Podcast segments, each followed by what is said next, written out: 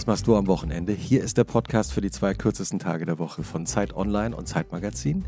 Wie immer mit der Zeitmagazin-Autorin, Dozentin für kreatives Schreiben an der Hochschule für Gestaltung in Offenbach, geborene Kreuzbergerin und Wahl Frankfurt am Mainerin. Herzlich willkommen, Ubin Eo. Hallo Christoph. Das war die Stimme von Christoph Arment, Editorial Director des Zeitmagazins, Co-Gastgeber des Podcasts Alles gesagt und Autor des Zeitmagazin-Newsletters Was für ein Tag. Schalömchen. Und wie immer wird auch diese Folge produziert von The One and Only Felix Böhme von Pool Artist, der gerade, als ich seinen Namen gesagt habe, mit den Augenbrauen kurz gezuckt hat, der aber auch gut drauf ist heute. Der nickt. Ja, wie immer eigentlich. Wenn ihr Gästinnen und Gästewünsche habt, Lobkritik, wenn ihr uns auch verraten wollt, wo und wie und wann ihr unseren Podcast hört, schreibt uns ganz einfach an wochenende.zeit.de. Und heute haben wir eine Gästin aus München zu Besuch, die eigentlich direkt vom Laufsteg kommt. Ja, das äh, hatten wir auch noch nie, äh, reden wir gleich drüber. Sie ist die bekannteste deutsche Schmuckdesignerin, das kann man einfach mal so sagen. Hat mit ihrer Firma eine unglaubliche Erfolgsgeschichte. Sie ist Chefin einer Firma in München und 1976 geboren und macht aber auch ganz viele andere Designs mit ganz vielen anderen Künstlerinnen und Künstlern zusammen. Und während der sogenannten Fashion Week in Berlin ist sie jetzt zu Besuch. Deshalb ist sie heute auch bei uns im Studio, direkt vom Laufsteg. Herzlich willkommen, Saskia Dietz. Dankeschön. Danke, dass ich hier sein darf.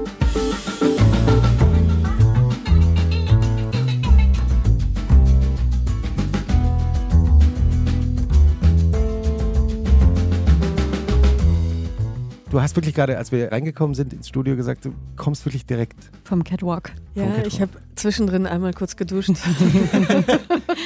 Die hatten mir so eine kleine Punk-Frisur verpasst. Ah ja? Genau. Und ich dachte, ich kommst ohne wieder Punk. mit meinem, äh, äh, in meinem normalen Haarlook. Ja. Ist, war das aufregend? Sehr, sehr, sehr, sehr. Totaler Adrenalinschock, wo man, wenn dann die ganze Vorbereitung gelaufen ist und man dann da steht, seine Position hat und dann heißt es Go nicht weiß, kippt man jetzt um oder kann man, kann man einfach loslaufen? Du bist ja kein professionelles Model. Nein. Also das heißt, es ist ja eine ungewohnte Situation. Ja, sehr. Ist eine sehr ungewohnte Situation. Ist auch gar nicht so mein, nee, ist gar nicht, gar nicht mein Metier. Aber mit dem Brand, für das ich gelaufen bin, verbindet mich schon eine jahrelange Freundschaft. Und ich trage sehr viel von ihren Sachen, also ganz privat. Und das letzte Mal, als wir uns in Paris auf der Fashion Week getroffen haben, kam die eben die Idee auf, hat sie gesagt, hey, du bist so ein Prototyp Frau für meinen Brand, hast du nicht Lust für mich zu laufen? Und eigentlich war das jetzt nur für Paris geplant im September. Und dann hatte ich aber gesehen, dass sie hier auch zeigt und dachte, ich war schon lange nicht mehr in Berlin und genau, und dann hat sich das. Was für eine Marke ist das? Was für eine Designerin? Litkowska heißt das Brand und die Designerin heißt Lilia Litkowskaja, stammt aus der Ukraine und sehr, ich würde sagen, sehr avantgardistisch in der Schnittführung, ganz großartig und sehr sinnlich auch mhm. und integriert sehr schön auch alte Techniken, altes Handwerk und ist trotzdem wahnsinnig modern. Und wenn ich das richtig weiß, weil wir haben über sie im Zeitmagazin Newsletter auch berichtet, als sie in Paris jetzt gezeigt hat, ja. Lässt sie auch viele ihrer Kleidungsstücke in der Ukraine ja, ja, produzieren. Ja, mhm. ja. Sie ist auch also immer wieder dort. Mhm. mhm.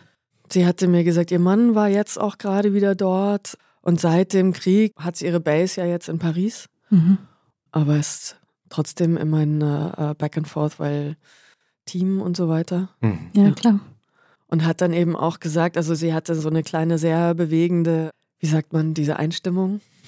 Wie beim, hinter wie beim, der Bühne? Ja, hinter der Bühne. Achso, so, so stellt man sich das so wie, wie so eine Sportmannschaft vor. Man geht ja, nochmal so als, als Team als zusammen. Quasi alle, die laufen sollten, schon da waren. Also wir waren noch nicht umgezogen, noch nicht hergerichtet und so weiter. Und dann, ja, dann hat sie eben erzählt, dass diese Kollektion eben unter Beschuss quasi entworfen mhm. wurde Krass. und dass auch kurz bevor sie jetzt nach Berlin gereist ist, in Paris dann auch noch irgendwie ein Teil der Kollektion geklaut wurde. Und ja, sie war sehr emotional und auch nach der Show sehr emotional. Also man, man, das ist schon, also das ist, ist nicht nur ein naja, nicht nur eine Fashion-Show. Die, die, genau. die Surrealität in unserer Zeit, mhm. dass ja. alles so parallel stattfindet. Ja, man ja, kann das manchmal selber gar nicht glauben. Ja, die Dinge, die man eigentlich nicht zusammenbringt. Mhm. Das heißt, du standest besonders unter Druck jetzt, dass du den Walk gut machst. Ja, ach, Ist alles gut gelaufen? Ja, ja, es ist alles gut gelaufen. Ich hatte für den, für den, ich hatte einen Outfitwechsel und hatte in dem in der ersten Runde hatte ich Sneakers an, die waren mir auch zu groß, aber Oh. bei Sneakers ist das nicht so schlimm. und für die für die zweite, also für das Closing, genau. Die ähm, letzte Runde. die letzte Runde. Die wichtige letzte Runde. Ja, hatte ich dann so High Heels an, die mir aber zu groß waren, die mir gar nicht gepasst haben. Und als ich das, also als ich heute, oder nein, gestern beim Fitting habe ich schon gemerkt, oh, irgendwie, da das Risiko, dass ich rausschlappe, Mhm. ist sehr, sehr groß. Und dann haben wir mit Werten ausgestopft vorne. Es war, war nicht ganz so komfortabel, aber sie haben gehalten. Sehr gut. Ja. Und wie jede Folge von Und was machst du am Wochenende, geht auch diese Folge los mit der kreativ-journalistischen Recherche unserer Schreibdozentin hier im Raum. Ubin Eo, Saskia wird dir jetzt gleich vorlesen, wie dein Wochenende so aussieht. ähm, und anschließend reden wir darüber, dass das alles bestimmt genauso wahr ist. Let's see. So, so schön, dass du gekommen bist. Wenn am Freitagabend die Posse in Berlin zum Dinner mit anschließender Tanzausartung ruft und Saskia Dietz es schafft, als Münchner Ehrengästin dabei zu sein, erleuchtet sie die Herzen und mit ihren extravagant coolen Outfits auch die Äuglein. Nach einer arbeitsintensiven Woche ist es für Saskia Dietz an der Zeit für ein kleines bisschen Eskalation. Es wird gelacht, getanzt, gequatscht, gesoffen, aber nur bis zum Morgengrauen. Denn dann nimmt sie den ersten Zug nach München. Egal wie müde. Warum ein Mensch sich sowas freiwillig antut? Zu Hause warten mehrere süße Menschleins, die sie vermisst und mit denen sie am liebsten das Wochenende verbringt. Auf dem Weg nach Hause nimmt sie noch ofenfrische Brezen mit und der bayerische Tag kann beginnen. Der Soundtrack zu dem perfekten Dietzschen Wochenende lautet Kaltes, klares Wasser. Bei gutem Wetter wird nämlich in der Isar gebadet. Praktischerweise lässt Saskia Dietz dort auch den ein oder anderen Kieselstein als Material für ihren Schmuck mitgehen. Dann geht's auf schattige Drinks und rustikale Snacks in den Hofgarten, in Klammern Aperol Spritz geht schon wieder, bis es Zeit ist, die Kinder ins Bett zu bringen. Sonntags gehört ebenfalls der Familie, es sei denn, Mutter Dietz kann sich mal davonstehlen und eine Runde boxen. Saskia Dietz Wochenende ist ein Spiegelbild ihrer selbst, ausgeglichen as hell. Und? Fazit? Äh, sind, sind schon einige wahre Sachen dabei. Ich weiß nicht genau, wen ihr befragt habt. Diverse. recherchiert immer knallhart. Diverse Quellen. Aber vor allem die für eine Nacht nach Berlin kommen und am nächsten Tag den ersten Zug zurücknehmen, das habe ich sehr oft schon gemacht. Ja. Mhm. Und ja, und dann die frischen Brezen mitnehmen für die Kinder. Ja, Isa auch. Boxen, wahlweise Yoga. Mhm. Ah, du boxt. Schon. Das stimmt ja, schon. Ja, ja, ja. Ich habe also das, das hat jetzt quasi ein bisschen, bin ich da ein bisschen raus gerade, weil quasi der Boxtrainer, also das war ein, ein Freund, der das privat für ein paar Freunde gemacht hat, Mhm. mittlerweile nämlich nach Berlin gekommen ist. Ah. Ja. Du bist aber jetzt nicht deshalb hier, damit du heimliche Boxenunterricht Nein, bekommst. nein, nein, nein, nein. Nein, genau. Und Kaltes, klares Wasser. kaltes, klares Wasser. Ja, ja, liebe ich sehr. Ja. das liebe Lied. ich sehr. Das Li- Lied liebe ich auch sehr. Das Lied könnten wir eigentlich äh, in die Shownotes nehmen. Auf jeden Fall. Ja, Malaria. Ja, toller Ja. Song. Es gibt auch äh, tausend Versionen davon. Von Chicks on Speed zum Beispiel. Ja, Mhm, Genau. mhm. Aber das Original ist eben so aus den 80ern von Malaria. ja. habe ich gestern auch zur Einstimmung gehört, um Ah, in ja, dein cool. Wochenende mich mental reinzubeamen. Ja, großartig. Ja. Ist wirklich ein Lied, das, das äh, im Sommer kühlt. Ja. Es gibt Ja. ja. Lieder, nicht so viele, aber es gibt viele, manche Lieder kühlen einen selber schon, wenn man es hört. Ne? ja. Wenn du jetzt in München bist und musst auf keine Veranstaltung, musst auch nicht irgendwie verreisen, das heißt, du hast ein ganz normales Münchner Wochenende. Wann beginnt das für dich? Das beginnt eigentlich schon Freitagnachmittag. Und was Ja. passiert dann? Ähm, Dann gehst du aus deinem Büro raus? Ich gehe aus meinem Büro raus, genau. Gehe aus meinem Büro raus, gehe nach Hause, ziehe mich irgendwie um und mache erstmal gar nichts. Genau der Wochenend-Vibe, den wir hier auch im Podcast haben. Wie macht man eigentlich gar nichts? Also was macht man, wenn man nichts macht? Also da gibt es verschiedene Varianten. Aktivere und weniger aktive. Genau, also das ist natürlich auch ein bisschen we- wetterabhängig. Das kann irgendwie, also ich habe zum Beispiel einen kleinen Balkon an der Küche und wenn es schönes Wetter ist, dann da ist kein Mobiliar drauf. Das ist ein bisschen bescheuert, weil man eigentlich ja den Balkon immer gerne nutzt, um da auch mal draußen zu essen. Nur wenn man da Möbel draufstellen würde, wäre er total zugestellt. Das heißt, Und du ich setzt dich da- auf den Boden. Ja, ich habe da so einen Teppich. ich leg mich auf den Boden. Ah, noch besser. Ja, genau. Leg mich auf den Boden und schaue in den Himmel. Und wenn du dann in den Himmel schaust, ist es dann so, dass du abschaltest oder geht dann so die Woche nochmal so im Kopf an dir vorbei? Hm, nein, eigentlich keine Rekapitulation. Es ist eher quasi durchatmen, runterkommen. Das geht auch im Wohnzimmer auf dem Boden. ich bin großer Fan von auf dem Boden liegen. Ja, Wie hast du das entdeckt? das habe ich entdeckt. Lustigerweise, ich bin vor ein paar Jahren in meine jetzige Wohnung gezogen. Mit quasi nichts. Also wirklich nichts. Quasi nichts. Ja. Also halt, ich hatte meine Klamotten, Ja. meine Schuhe, mein Waschzeug, wie Ja. man dazu sagt. Eine Zahnbürste. Genau, ein paar Bücher. Für die Kinder habe ich gleich irgendwie so die Zimmer eingerichtet. Aber bei mir, ein Freund hat mir da die Küche und ein Bett gebaut. Aber das hat sich alles relativ lange hingezogen. Liebe Grüße an den Freund. Ja. Ganz toll, aber es hat gedauert. Berlin, also lebt in Berlin, kein Berliner, aber lebt in Berlin, ist Architekt hier. Mhm. ähm, Berlin dauert alles ein bisschen. Ja. Und dann habe ich, ich glaube, es hat ungefähr ein halbes Jahr gedauert, bis das Bett fertig war. Und bis es soweit war, habe ich in der Tat auf meiner Yogamatte geschlafen. Wow. Und ich mag aber eigentlich dieses Gefühl von Boden unter mir. Mhm. Und ich mag auch, wenn das gar nicht so gepolstert ist, weil irgendwie versetzt einen das in so eine immediate Entspannung. Mhm. Und es ist ja fast japanisch. Ja, Ja. Also möglichst nah am Boden, oder? Ja. Mhm. Also nicht irgendwie so weiche Matratzen und Mhm. noch ein Layer drüber, sondern einfach Bodenkontakt. Mhm. Ja, ja. Wenn ich bei meinen Tanten in Seoul bin, da schlafe ich auch immer auf dem. Boden. Ist Decke auf dem Boden Mhm. und Ja. dann, die haben auch alle Bodenheizungen. Das heißt, Mhm. im Winter schläfst du auf dem warmen Boden. Mhm. Ja. und im Sommer kühlt es schon. Genau, Ja. Es ist, hat viele Vorteile auf jeden Fall. Und gibt es da eine Theorie? Also, äh, weißt du das aus also deiner die Familie? sagen mir alle, es ist gesünder, aber ich weiß nicht, ob es einfach ist, damit ich das glaube und dann mich nicht beschwere. aber ja, also ich weiß es auch nicht, aber bestimmt. Mhm. Bestimmt liegt eine lange Tradition mit einem bestimmten gesundheitlichen Aspekt Mhm, dahinter.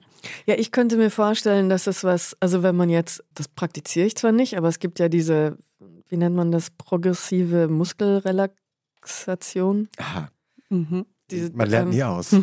So eine? Entspannungstechnik, wo man sich hinlegt und dann die unterschiedlichen Körperteile sich bewusst macht und bewusst Ah. entspannt. Ah, das Genau. hat, ja. Ja, Und ja, wenn man das, wenn man quasi, meistens kommt man gar nicht durch den ganzen Körper durch, Mhm. man schläft schläft dann ein, schon ein. Ja. Genau. Mhm. Yoga Nidra hat es ja als Bestandteil, ne? Wenn man das, Genau. Ja. Und dadurch, dass man diesen Bodenkontakt hat und man dadurch einfach viel mehr Gefühl für den Mhm. Körper hat oder die Körperteile wie die Füße, die Beine, die Hände, die Arme und so weiter, die Schultern den Boden berühren, hat es vielleicht eine ähnliche Wirkung. Ja, Ja.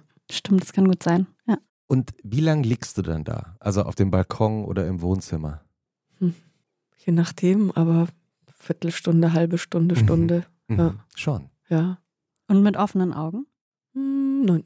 Ja, das, stelle ich mir auch vor, dass Ja, man dann die ja. Augen irgendwann schließt. Und ne? auch weil, weil mein Alltag schon sehr, also sehr geprägt ist durch sehr unterschiedliche Dinge, die ich den ganzen Tag irgendwie mache. Unterschiedliche Orte, unterschiedliche Menschen, unterschiedliche Dinge anschauen, sehr viel visueller Input auch Mhm. und sehr viel Akustik auch. Oft, wenn ich dann so ankomme, erstmal, dann mag ich auch erstmal Ruhe, keine Musik und nichts anschauen. Mhm. Weil du das jetzt gerade so angedeutet hast, wie sieht eigentlich so ein Arbeitsalltag aus? Ich meine, du bist Gründerin, du bist Chefin und du bist Designerin in einem. Mhm. Und du vertrittst ja deine Marke auch nach außen. Das sind ja sehr unterschiedliche Rollen. Sind sehr unterschiedliche Rollen, ja. Ja, und dann kommen die privaten unterschiedlichen Rollen noch dazu. Aber ja, der Al Arbeitsalltag ist, also es ist natürlich extrem abhängig davon, bin ich gerade in München, bin ich nicht in München, habe ich Termine, die, die mich an andere Orte führen oder nicht. Wenn ich quasi ganz normal in München bin und keinen Termin habe, wo ich, sagen wir mal, mein Atelier oder Büro oder Laden verlassen muss, dann bin ich ab 9 Uhr im Atelier. Mhm. Genau, auf dem Weg dahin gehe ich noch einen Kaffee trinken. Und dann, ich habe mittlerweile keinen Computer mehr, um mir quasi, das habe ich mir vor, ich weiß nicht, eineinhalb Jahren oder so, habe ich mir gedacht, okay, jetzt gibt es nur noch ein iPad, weil dann ist dieses Ding, was da immer steht und einem diese erste Zeit vom Tag so nimmt, erstmal nicht mehr so da. Mhm. Also die Ähm, ganzen E-Mails, die ja, äh, da genau, die, liegen, äh, die, die- einen so oh, angucken. Ja, die, die, Könnten die, Sie da schnell noch bitte darauf antworten? Genau. Und also ich versuche den Tag eben nicht damit anzufangen. Mhm. Weil wenn ich damit anfange, dann schnipst man einmal mit den Finger und es ist schon, man kann schon wieder die Sachen packen. Ja, So. Ja. Das heißt, ich versuche erstmal quasi die kreativen Sachen zu machen. Genau. Also heißt- zeichnen, Ja, zeichnen, Modelle bauen, Sachen ausprobieren, Kollektionen zusammenstellen, Übersichten. Oft ist es ja so, dass ich verschiedene, also an verschiedenen Ideen gleichzeitig arbeite, sehr viel so offene oder lose Fadenenden quasi habe und die ich immer wieder sortieren muss, um quasi so ein Bild im Kopf zu haben, so was ist das nächste Bild, was ich zeige, was fehlt da, was ist schon da, was brauchen wir. Dann, was auch relativ früh am Morgen passiert, ich mache meinen Instagram-Post. auch Arbeit. Hört sich so Larifari an, ist aber einfach Arbeit. Ja? Mhm. Das heißt, ist du machst Arbeit und den nicht- Account selbst. Den habe ich selbst, Mhm. ja. Ist ein sehr, ja, sehr wichtiges Werkzeug. Arbeitswerbetool, Ja. Mhm. Kommunikationstool, genau. Ja, dann gibt es natürlich relativ viel, worauf ich irgendwie reagieren muss. Mhm. Im Team sind eben unterschiedliche Personen, die unterschiedliche Bereiche abdecken, Positionen. Wie viele Mitarbeiterinnen und Mitarbeiter hast du? Also so in, in ganzen Köpfen sind es so zehn. Mhm. In echten Köpfen, In Menschen. in Menschenköpfen sind es eher so 20, 25. Ah ja, Na, schon viel. Ja. Und weil dann gibt es zum Beispiel Sonderanfertigungen, wo ich drauf gucken muss. Dann gibt es Von Ringen oder von Ketten. Ringen, von allen möglichen. Mhm.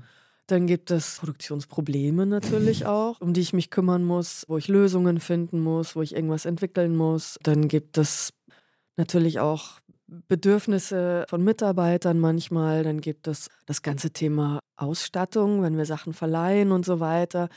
Es wird im Grunde wenig gemacht, ohne dass es mit mir abgesprochen wird. Mhm. Also, weil die, die Personen, auch die wir ausstatten, die müssen zu uns passen, Hm. die, die Auswahlen müssen ein bisschen abgestimmt sein.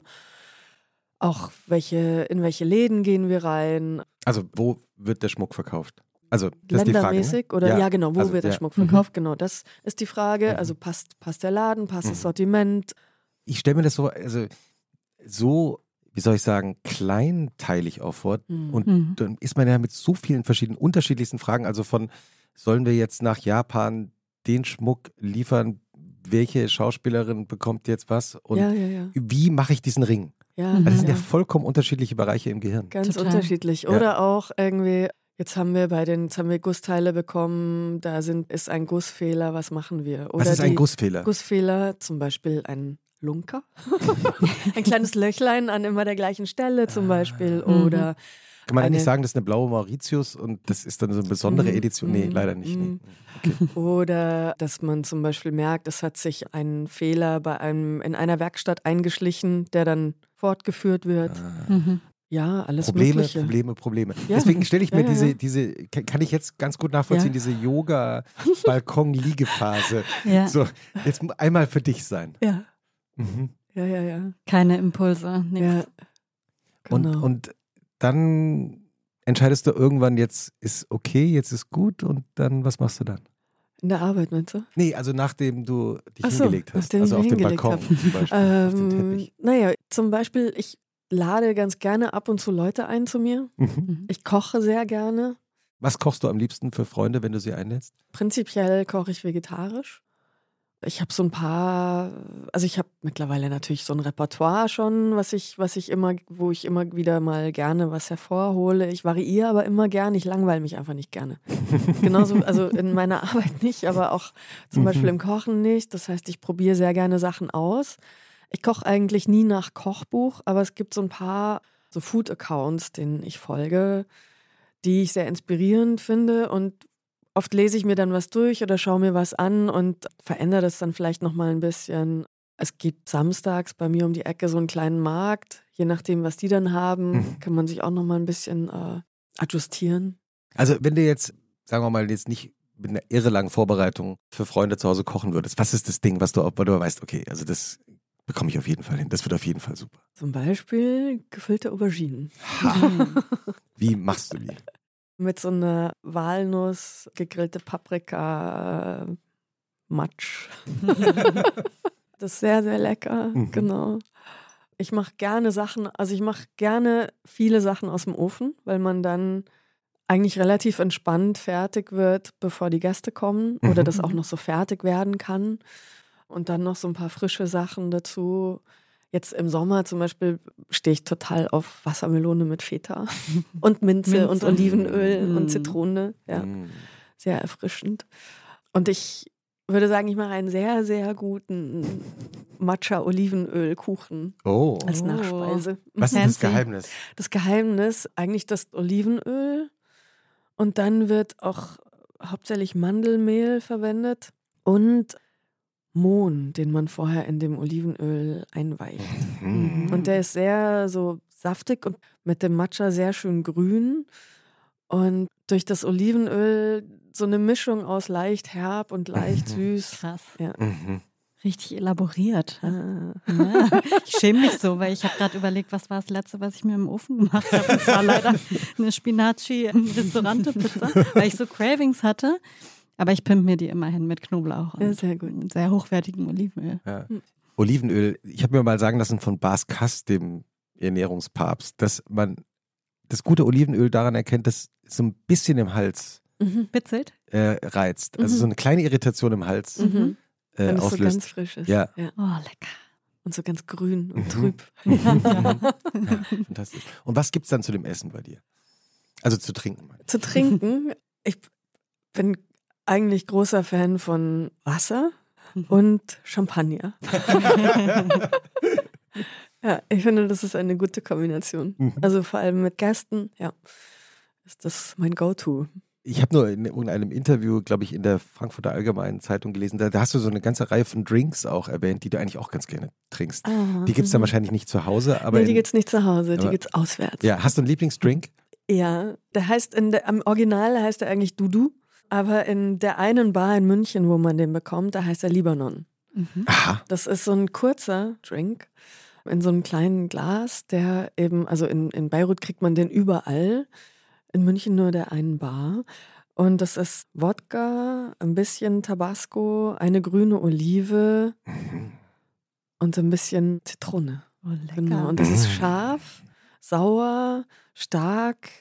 Mag Und kurz. Ja, und kurz, Ja. genau. Hört sich an wie ein bisschen wie ein Mexikaner, ne? Kriegt Mhm, man so auf mhm. dem Kiez in Hamburg oder hier Ah, in Berlin auch in so richtig abgeranzten Kneipen immer, aber Ah, immer okay. auch Tabasco, Tomatensaft und äh, ein Schuss Wodka, soweit ich weiß. Mhm, Kater mhm. ist schlimm, aber so beim Trinken ist es so lecker, mhm. so herzhaft ist, ne? Wie heißt die Bar in München? Die. Genau, Ah. müssen wir in die Die Shownotes aufnehmen. Ja, ja, ja. Tolle Bar. Ubin, hast du auch einen Wochenendtipp dabei?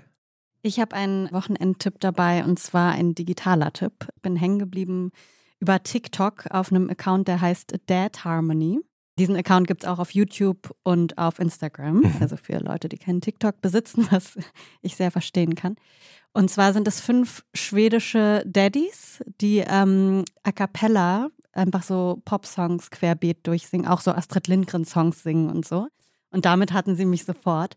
Und die sitzen einfach in ihren Küchen oder Wohnzimmern und immer mit ihren ganzen Kids auf dem Schoß. Und die Kids sind immer irgendwie beschäftigt mit Pancakes essen oder, oder fragen sich, was sie da machen. Das ist halt auch besonders lustig daran. Aber diese Stimmen zusammen sind einfach, also ich ähm, bin da immer total gefesselt. Und es ist, ähm, da kann man echt so eine Stunde da, sich damit beschäftigen, diese Videos durchzuscrollen. Du hast Und- jetzt auch diese Handbewegung gemacht, die man auch bei TikTok immer macht. ja, Das in- von mit der oben rechten nach Hand. unten Aber, sliden. aber so sliden. genau. Und dann ins das sogenannte Rabbit Hole. Genau, aber das ist ja wunderschön. Zum fein. Beispiel Bohemian Rhapsody äh, singen sie a cappella und zwar so gut und ich krieg da immer Gänsehaut von. Ah, wow. Ja, Dad Harmony. Okay. Fantastisch. Hast du auch einen Wochenendtipp für uns? Ja, ist ein Restauranttipp. Mhm. Das gibt es noch nicht so lange. Sind die gleichen Besitzer, die die Highbar machen. Mhm. Und das nennt sich Bingo. Bingo Bistro. Was gibt's im Bingo Bistro? Es ist so ein bisschen französisch angehaucht, aber auch ein bisschen japanisch. Ist ein ganz kleiner Laden und sehr liebevoll. vor allem wahnsinnig nette Leute, die da arbeiten, die das machen, irre nettes Publikum und es gibt, also mein Favorite ist, das eine ist ein ganzer Kopfsalat mit so einem, das nennt sich Wiener, entweder Wiener Soße oder Wiener Dressing und das ist quasi nochmal von diesem Salat Blätter davon zu einem, einer Soße püriert. Mhm. Ja, Wow. mit dann noch so Gewürzen, glaube ich. Und das ist irre lecker. Man dippt dann diese Salatblätter Mhm. in Also die diese Soße- pürierten Die Salatblätter. Soße ist praktisch Salat. Also, Ja, genau. Aber der Salat ist schon angemacht auch. Ja. ja? ja, ja. Genau. Und dann gibt es wahnsinnig lecker so eine vegetarische Soba-Nudel, aber auf quasi Carbonara-Art. Uh.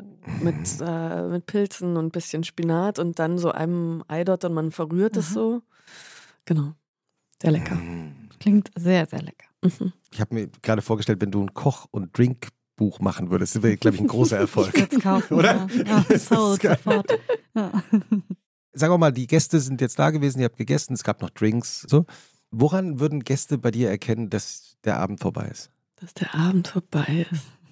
Na, es ist ja die große Menschheitsfrage immer. Wann geht man? Wann Geht man. man? Wann, man will ja nicht den Abend beenden, um als Erste oder Erster zu gehen, damit die Stimmung bleibt. Andererseits Mhm. will man auch nicht zu lange bleiben.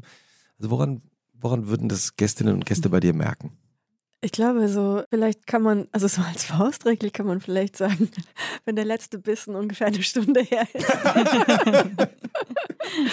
Das ist eine gute Regel. Ja. Ja. Okay. Aber ich hatte, ich glaube, es war letztes Jahr, das war sehr lustig, da habe ich, das war an meinem Geburtstag, habe ich eingeladen und waren ungefähr vielleicht zwölf Gäste oder so. Ich lade eigentlich immer so ein, dass man noch so an meinem Tisch sitzen kann. Vielleicht Okay. waren es auch Mhm. 14. Bisschen gedrückt dann, aber okay. Und dann war unter anderem auch eine Freundin, die Johanna Adoyan, war, war eben auch eingeladen und sie lebt ja in Berlin und dann hat sie, weiß ich noch, dann hat sie zu mir gesagt, mein Gott, also daran merkt man, dass man in München ist. In Berlin würde einfach keiner nach Hause gehen. da, müsste München man die, da müsste man die Leute irgendwann raustragen. Ja, also höflich einfach nach Hause gehen, weil es ist jetzt dann auch Zeit. Eine Stunde nach dem letzten Bissen geht Ja. die Party hier immer erst los. So. Ja, krass, aber voll gut. Ja. Dann sind die Gäste gegangen. Machst du dann noch so die Küche sauber oder bist, sagst du dann eher, ach, das mach ich morgen? Nee, nee, ich mache alles sofort. Ha, hab ich Ja, mir gedacht. Ja, das, also es bringt dann noch runter. Ja. Ja, ja, ja. Ich finde so von 100 auf 0, das ist ein bisschen schwierig. Das ist praktisch das Balkon Genau. hinlegen nach dem Abendessen. Ja, genau, Mhm. genau. Ich finde sowieso so äh, Küchenarbeiten sehr entspannend eigentlich. Ja. Und am nächsten Morgen weiß ich, habe ich keine Lust. Und wie geht so ein Morgen dann danach los? Und wann, wann wachst du überhaupt auf am Wochenende? Ja, jeden Freitag eigentlich freue ich mich darauf. Ja, morgen kann ich ausschlafen. Und jeden Samstag gelingt es mir nicht. Weil dadurch, dass ich also jetzt zwar nur noch zwei, nicht mehr drei Schulkinder habe, die Große hat ihr Abitur gerade gemacht, klingelt mein Wecker doch immer sehr früh unter der Woche. Und ich hasse diese Uhrzeit. Ich, also Du hast sie so gern, dass du Oh, noch ja. nicht mal sagen willst. Ach nein, ich, hasse sie. ich finde sie ganz furchtbar. Kann, kannst, du kannst leise sagen. 6.20 Uhr. Das ist früh. Und ich stehe zwar gar nicht, also ich stehe gar nicht so ungern morgens auf. Also das ist überhaupt nicht das Thema, aber das ist die leicht falsche Uhrzeit. Und genau, und dann freue ich mich jeden Freitag, dass ich am nächsten Tag ausschlafen kann und wach vielleicht nicht um 6.20 Uhr auf, aber eigentlich viel zu früh. Was machst du dann? Und dann, ja, dann stehe ich meistens schon wirklich auf. Ja, mach dann irgendwie, mach Yoga erstmal und so weiter. Die Kinder schlafen dann immer noch. und gehe dann auf diesen Markt zum Einkaufen. Und nach dem Markt, auf dem Weg nach Hause, ist ein Café, wo ich sehr gerne hingehe. Und oft trifft man da auch irgendjemand dann. Genau. Sitzt man da ein bisschen. quatscht. Zufällig, oder? Ja, zufällig. Die Kinder sind mittlerweile aufgewacht. Die Kinder, nein, die die, schla die schlafen. Schlafen dann immer Die noch? schlafen dann immer noch. Ja, wie lange schlafen die so? Nur, die schlafen, sagen wir mal, 10, 11, 12. Ja. Also nicht immer gleich lang, aber durchaus Sind auch froh, dass, länger in den Vormittag. die Mama mal aus dem Haus ist und nicht nervt. Frühstück ist fertig. Genau, und dann komme ich, dann komme ich nach Hause. Ja, dann mache ich Frühstück. So. Was gibt es zum Dann- Frühstücken bei Was euch? gibt es zum Frühstück? Es gibt Obst, Müsli, Brot, Käse, so normal, Ja. würde ich Mhm. sagen. Genau. Ich trinke zu Hause nie Kaffee. Mhm. Trinke ich eigentlich immer nur im Café. Und habt ihr dann so, gibt es dann richtig so eine gemeinsame Frühstückszeit? Also gibt es irgendwann so den Moment, wo alle dann mal so zusammen am Tisch Im sitzen? Normalfall ja. Ja, hm, aber Ja. was heißt nicht im Normalfall? Lass mich noch schlafen. Nicht im Normalfall heißt, wenn jemand wirklich noch nicht aufstehen will. Oder ja, manchmal, manchmal ist es auch so, dass ich am Wochenende zum Beispiel mich zum Frühstücken treffe Ja. oder Mhm. Ich frage deshalb auch, weil Kind oder Teenager nervt es einen natürlich wahnsinnig, wenn die Eltern sagen, so jetzt ist aber Frühstück, selbst wenn es gar nicht so früh ist. Mhm. Ja. Ja. Im Nachhinein, mit Abstand von Jahren, sind das aber oft Momente, an die man sich erinnert. Ja, Also es ist ja nicht immer so, dass man zum selben Zeitpunkt mit, weiß ich nicht, 14, 15, 17 weiß, dass das Momente sein werden mit den Eltern, die man irgendwie erinnern wird. Mm, mm. Ja. Nee, und man braucht ja auch so, also ich finde, wenn man so zusammen lebt in so einer Gemeinschaft, Hm. Dann braucht man halt so Punkte, wo man so, die man zusammen verbringt und wo man sich so abstimmt, dass, dass man so ein bisschen ja auf dem Laufenden ist, weiß, Mhm. was los ist, wie Mhm. die Stimmungen so sind und so Mhm. weiter, ob man irgendwas unternimmt, ob jeder eigene Pläne hat, Mhm. solche Dinge. Und wie Ja. geht's dann nach dem Frühstücken weiter? Also jetzt im Sommer gehe ich sehr viel an die Isar. Wir könnten eigentlich mal eine München-Folge machen an der Isar. An der Isar. Weil was genau. wäre München ohne die Isar? Ach, das wäre furchtbar. Ja. München wäre nicht München. Ja. Ja, ja, ja. Hast du also, eine Lieblingsstelle? Ja, ja. Also ich gehe, also unter der Woche oder ja, gehe ich eigentlich immer an der sogenannten Weideninsel. Mhm. Das ist nämlich eine Stelle, wo es so ganz große Stufen gibt, die ins Wasser reinführen. Und dann gibt es, da ist eine Strömung, das Wasser der ist von der relativ Brücke. tief. Von von welcher Genau, Brücke zwischen der ist es? Es Reichenbach? Reichenbach ja. und der Wittelsbacher ja. Brücke. Und da kann man schwimmen wie in so einer Gegenstromanlage. Man kann sich da ein Stückchen treiben lassen, dann kann man so ein bisschen sich nach links treiben lassen und dann auf die Weideninsel drauflaufen, über die Weideninsel drüber und am anderen Ende wieder reinspringen, sich dann wieder treiben lassen zu den Stufen und dann wieder hinlegen. Außerdem gibt es da, wenn ich Glück habe, Mhm. einen Schattenplatz unter einem kleinen Baum. Aha, du darfst jetzt nicht Nicht sagen, genau sagen. wo, weil dann wird er nie wieder frei sein. Aber sag mal, wo ist der?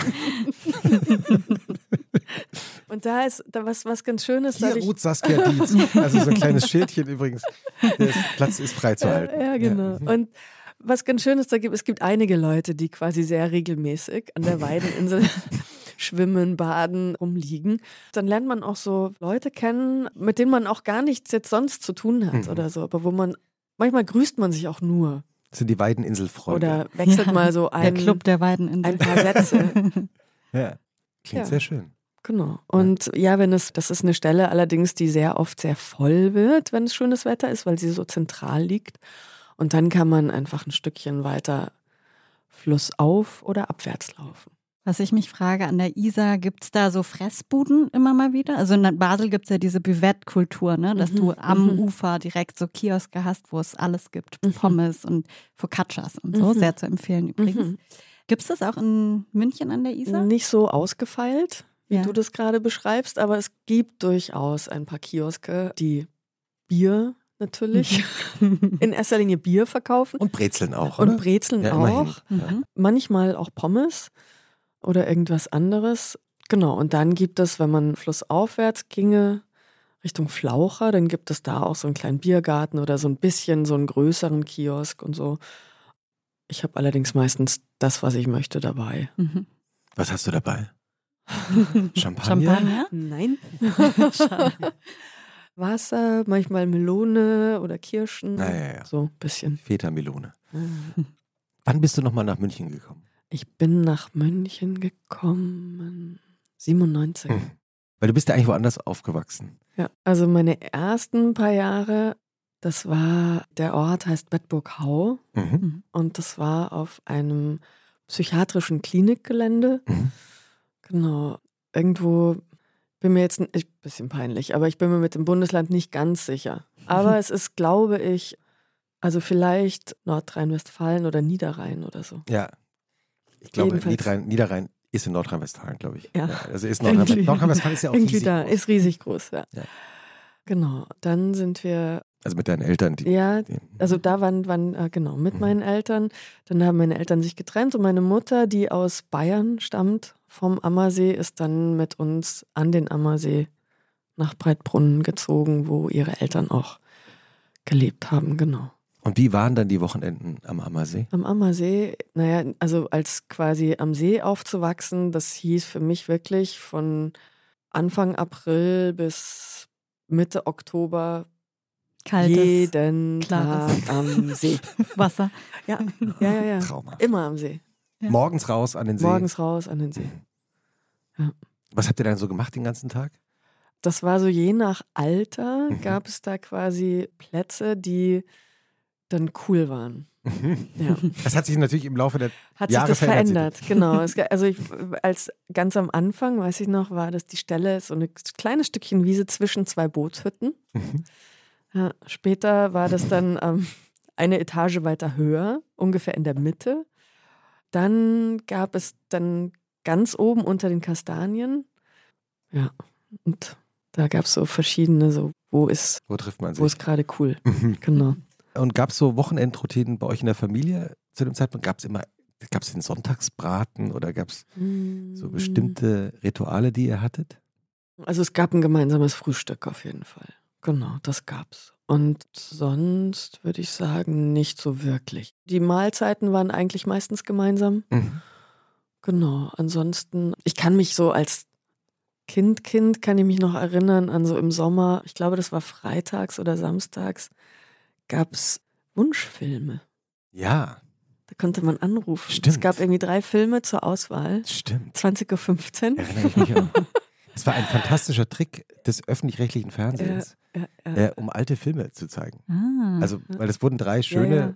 Unterschiedliche Filme angeboten. Ja. Habe ich auch vollkommen Das vergessen. Das gab es immer im Sommer. Stimmt. Die haben sich wahrscheinlich überlegt, okay, wir, wir haben einfach alte Filme zu senden. Wie können wir das interessant machen? Das hat Ja. total funktioniert. Ne? Ja, ja, ja. Das hat total funktioniert. Und da gab es dann so Sachen wie Orca der Killerwal. Oder Nosferatu, glaube ich, auch Ah, mal. ja, und ja, so. ja. Ja, Stimmt, das könnte man eigentlich wieder einführen. Ja, ist voll cool. Oder? Wunschfilm. Ja. Hieß, hieß Ja. glaube ich, Wunschfilm. Ne? ja. Ja, also, äh, muss man nochmal nachschauen. Ich habe auch einen Wochenendtipp dabei. Ja, schieß mal los. Ja, nee, wenn es gerade um Filme geht. Ich habe gerade, ist völlig unoriginell, aber auf Netflix die Doku über Wham Ah. gesehen. Und Wham ist ja, also für Jüngere, werden sich mal fragen, was, was war Wham? Wham gab es gar nicht so lange, die gab es nur, glaube ich, fünf Jahre. Und das war die Band, das Duo von George Michael. Äh, der eben, Christmas. ja, genau. Da geht es übrigens um dieses Video, geht es auch in der Doku, lustigerweise, weil also George Michael und Andrew Ridgely, sein Schulfreund, mit dem er eben Wham gegründet hat, erzählen dann eben in den Interviews, die dann benutzt werden für diese Doku, dass die alle total betrunken waren bei diesen Dreharbeiten von Last Christmas Echt? und so viel getrunken wurde. Und wenn man sich das Video anschaut, ich, in der Doku ist es dann auch zu sehen, sieht man das auch. Die sitzen ja alle an so einem Tisch, also die meiste Zeit, also Mhm. gehen natürlich, fahren hoch auf die Skihütte und so und haben dann auch so ein paar Skier. Hat, aber die meiste Zeit sitzen sie an einem Tisch und trinken und wenn man es weiß, sieht man es auch, muss man sagen. George Michael oder Andrew Ridgely, einer von beiden, sagt dann auch, und wir hatten, es war so viel Haar am Tisch. Und das stimmt auch, die Leute hatten so riesige Haartoupets, also so hochtopierte Haare und waren eigentlich sehr haarig.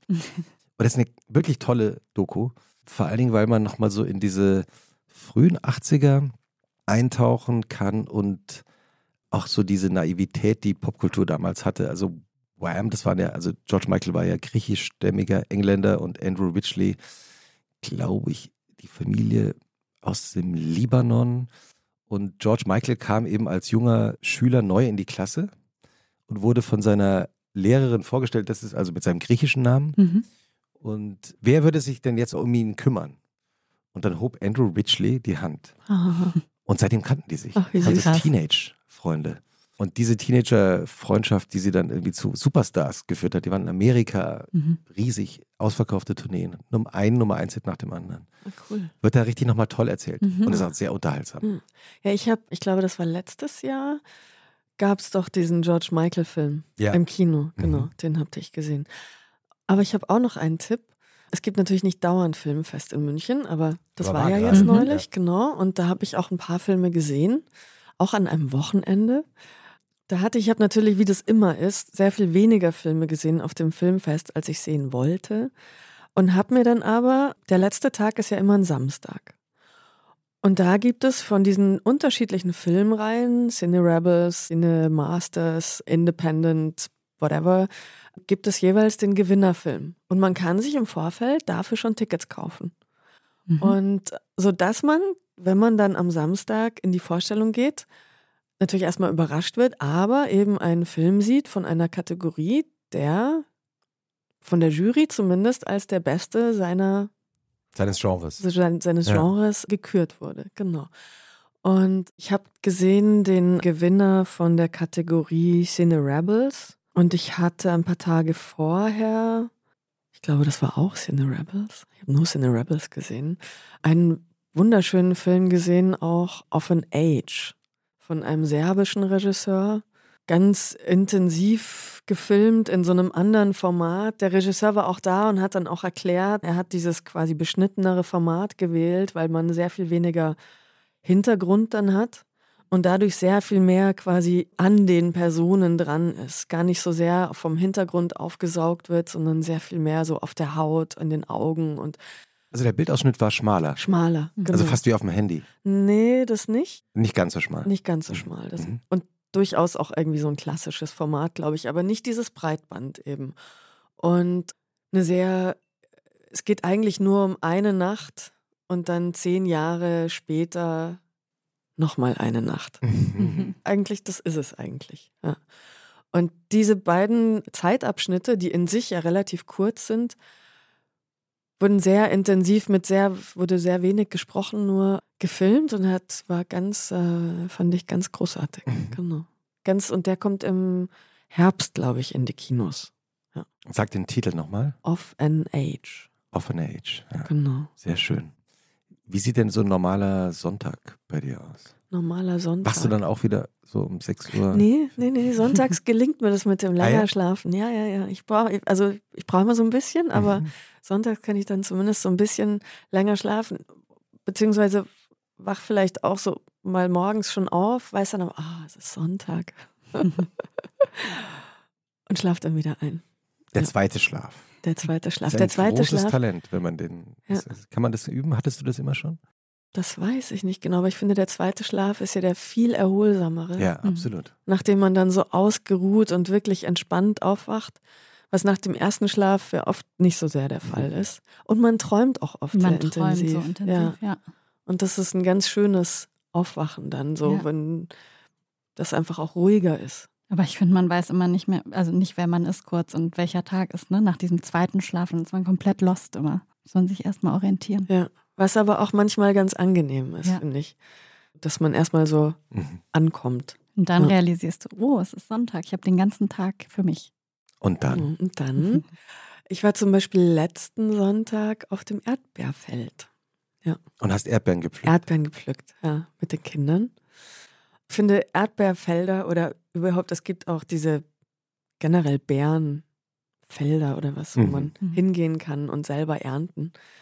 Ganz großartig. Ja, das ist auch wirklich Macht eine Kindheitserinnerung. Macht man mit Kindern, oder? Also ja. Also wir haben das als Kinder auch mal gemacht. Ja, ich habe das eben als Kind nicht gemacht. So. Aber, ja, aber in genau. meiner Erinnerung hat man das oft gemacht. Ah, ich, ich kenne das erst seit meinem Erwachsenenalter. Mhm. aber dieses, auch man macht immer den gleichen, man geht da ja immer hin und statt irgendwie diese Erdbeeren in die Behältnisse irgendwie äh, isst man ja einfach viel zu viele Erdbeeren. und dann geht man schon ja. mit Erdbeeren natürlich nach Hause. Hat aber schon auf dem man Feld. Hatte, man hatte 8000 so leichte, gegessen. So eine leichte gegessen. Übelkeit von zu viel Erdbeeren. Ja.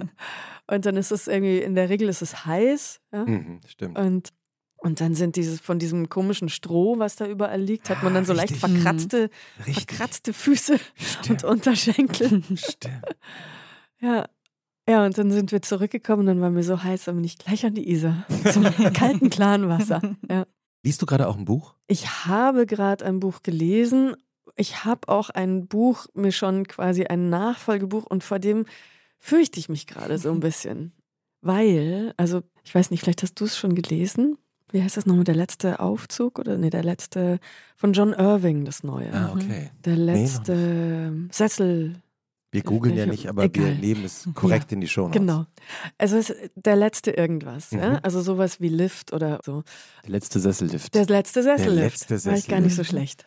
schlecht. Danke, Felix. Und John Irving war, als ich so Teenager war, mein totaler Lieblingsautor für eine Mhm. ganze Weile. Und ich habe so ein paar Bücher von dem, ich weiß nicht wie oft gelesen, also vor allem Hotel New Hampshire oder Gab und wie er die Welt sah Mhm. und oder Owen Meany auch. Und ich fand die so großartig damals. Und ich habe so ein bisschen Angst, dass ich das jetzt vielleicht nicht großartig finde. und deshalb fürchte ich mich so ein bisschen davor. Was ich davor gelesen habe und unheimlich gut fand, das war jetzt nicht Fiktion, war Das ewige Ungenügen von Sarah Lisa Wollm. Mhm. Künstlerin, Regisseurin, Mhm. Schauspielerin, Lebt in Berlin. lebt in Berlin, genau. Auch Schmuckträgerin.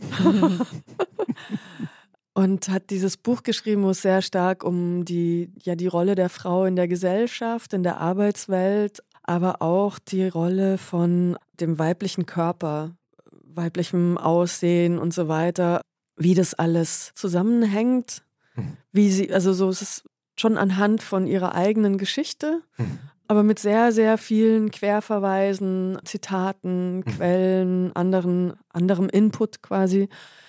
Und ich finde, sie beschreibt ein paar Sachverhalte unheimlich klar, unheimlich kalt ist das falsche Wort, aber ohne so unnötige Emotionen, ohne, ist nicht weichgespült, ist auch nicht, gibt es auch kein Selbstmitleid und so. Mhm.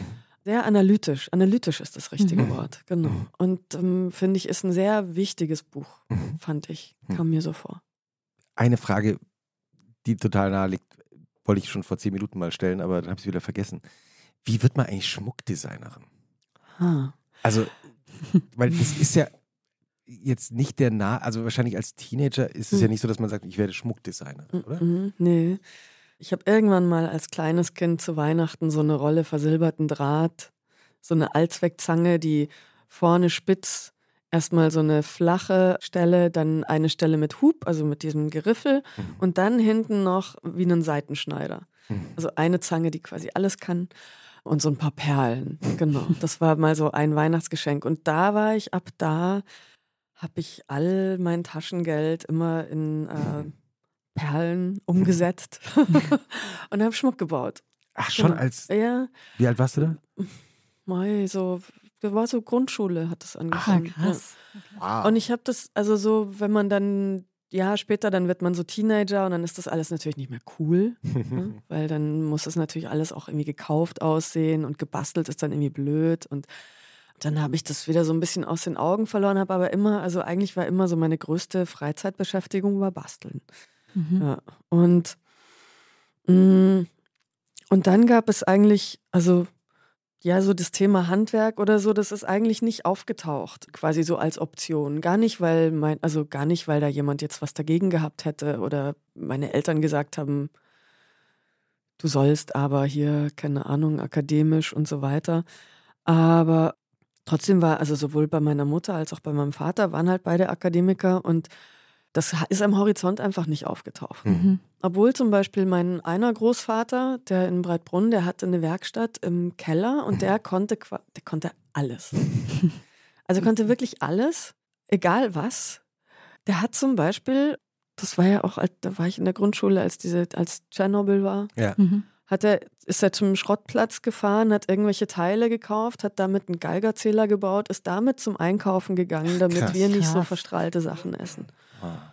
Oder er hat damals noch meinen Walkman repariert zum Beispiel. Oder wenn irgendwas gebrochen oder so war, dann hat er ja so mit ganz einfachen Mitteln, aber immer auch sehr ästhetisch. Das ist ja ein Traum. So einen Ja, Großvater wirklich. möchte man haben. Ja. Ne? Ja, war eine tolle Werkstatt. Aha. Genau, das heißt, der war eigentlich total findig und so Mhm. sehr mit den Händen beschäftigt und trotzdem war Handwerk keine, keine Option. Und ich habe dann, ja, also so durch, durch verschiedene Zufälle eigentlich. Also es war, war dann so, dass meine Mutter, die hatte auf meiner Abiturfeier ihren jetzigen Mann kennengelernt, einen ehemaligen Lehrer von mir. Die haben dann relativ bald nach meinem Abitur haben die geheiratet und dieser Mann, dieser ehemalige Lehrer von mir, hatte damals einen Untermieter, der an der Schmuckklasse in München an der Akademie war. Ist ja verrückt. Ach, krass. Und dann okay. haben sich gedacht, ja, der soll die Ringe machen. Und dann hatte meine Mutter sich gedacht wohl, naja, die Saskia, die hat ja immer so gerne Schmuck gebastelt. Mhm. Dann können die das ja vielleicht gemeinsam machen. Und dann kam der eben, also dann stand er mal so bei mir vor der Tür und dann, ja, dann bin ich mit dem da zur Akademie und das war, also die, die Akademie in München, das ist so ein, war ein wahnsinnig tolles Gebäude. Wenn man da reinkommt, die Werkstätten sieht, dann will man sofort hin und Mhm. nirgendwo anders mehr. Mhm. Und ich habe mich dann auch bei dem Professor vorgestellt und so. Und dann hieß es eben, ja, schön und gut, aber du brauchst erstmal eine Ausbildung. Oder zumindest neun Monate Praktikum. Mhm. Genau. Und zu der Zeit, das ist bestimmt jetzt ganz anders als damals, war Praktikum in Goldschmieden, das gab es eigentlich überhaupt nicht.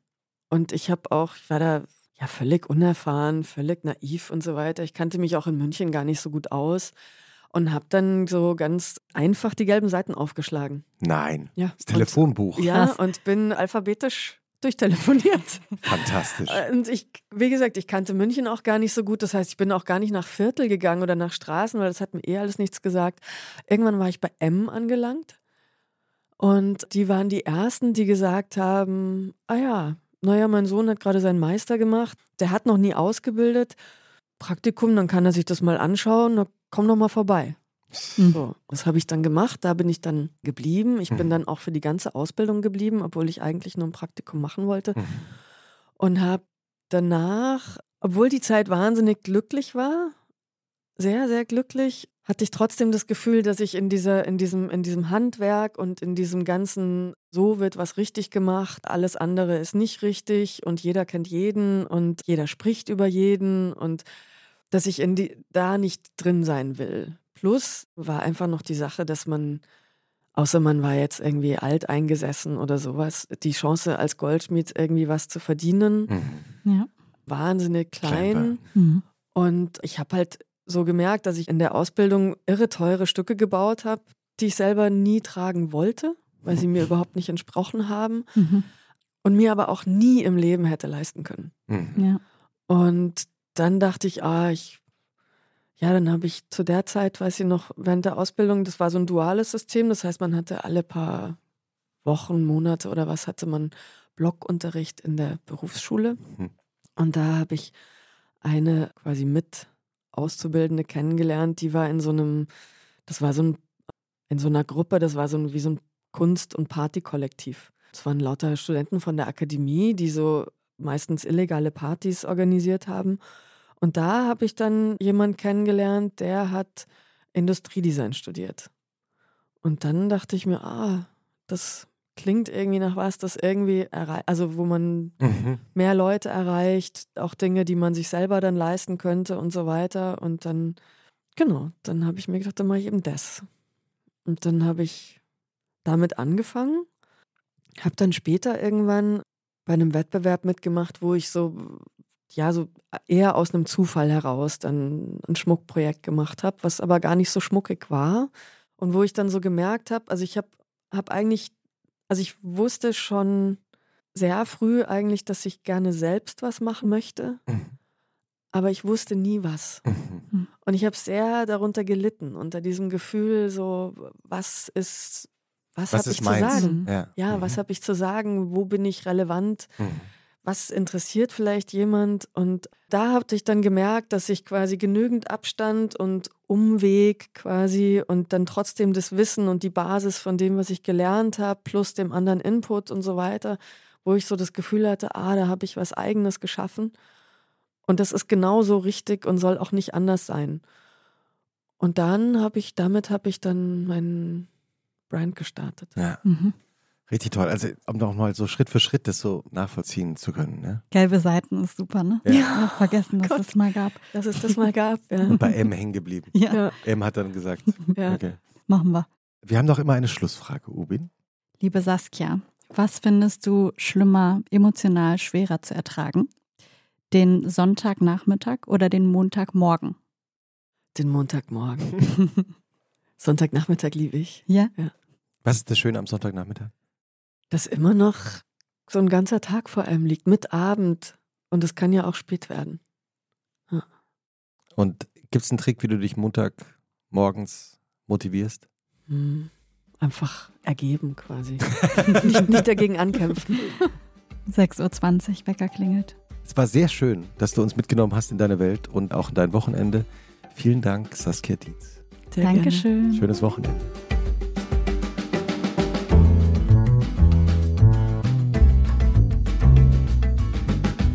Und was machst du am Wochenende? Ist ein Podcast von Zeitmagazin und Zeit Online, produziert von Pool Artists.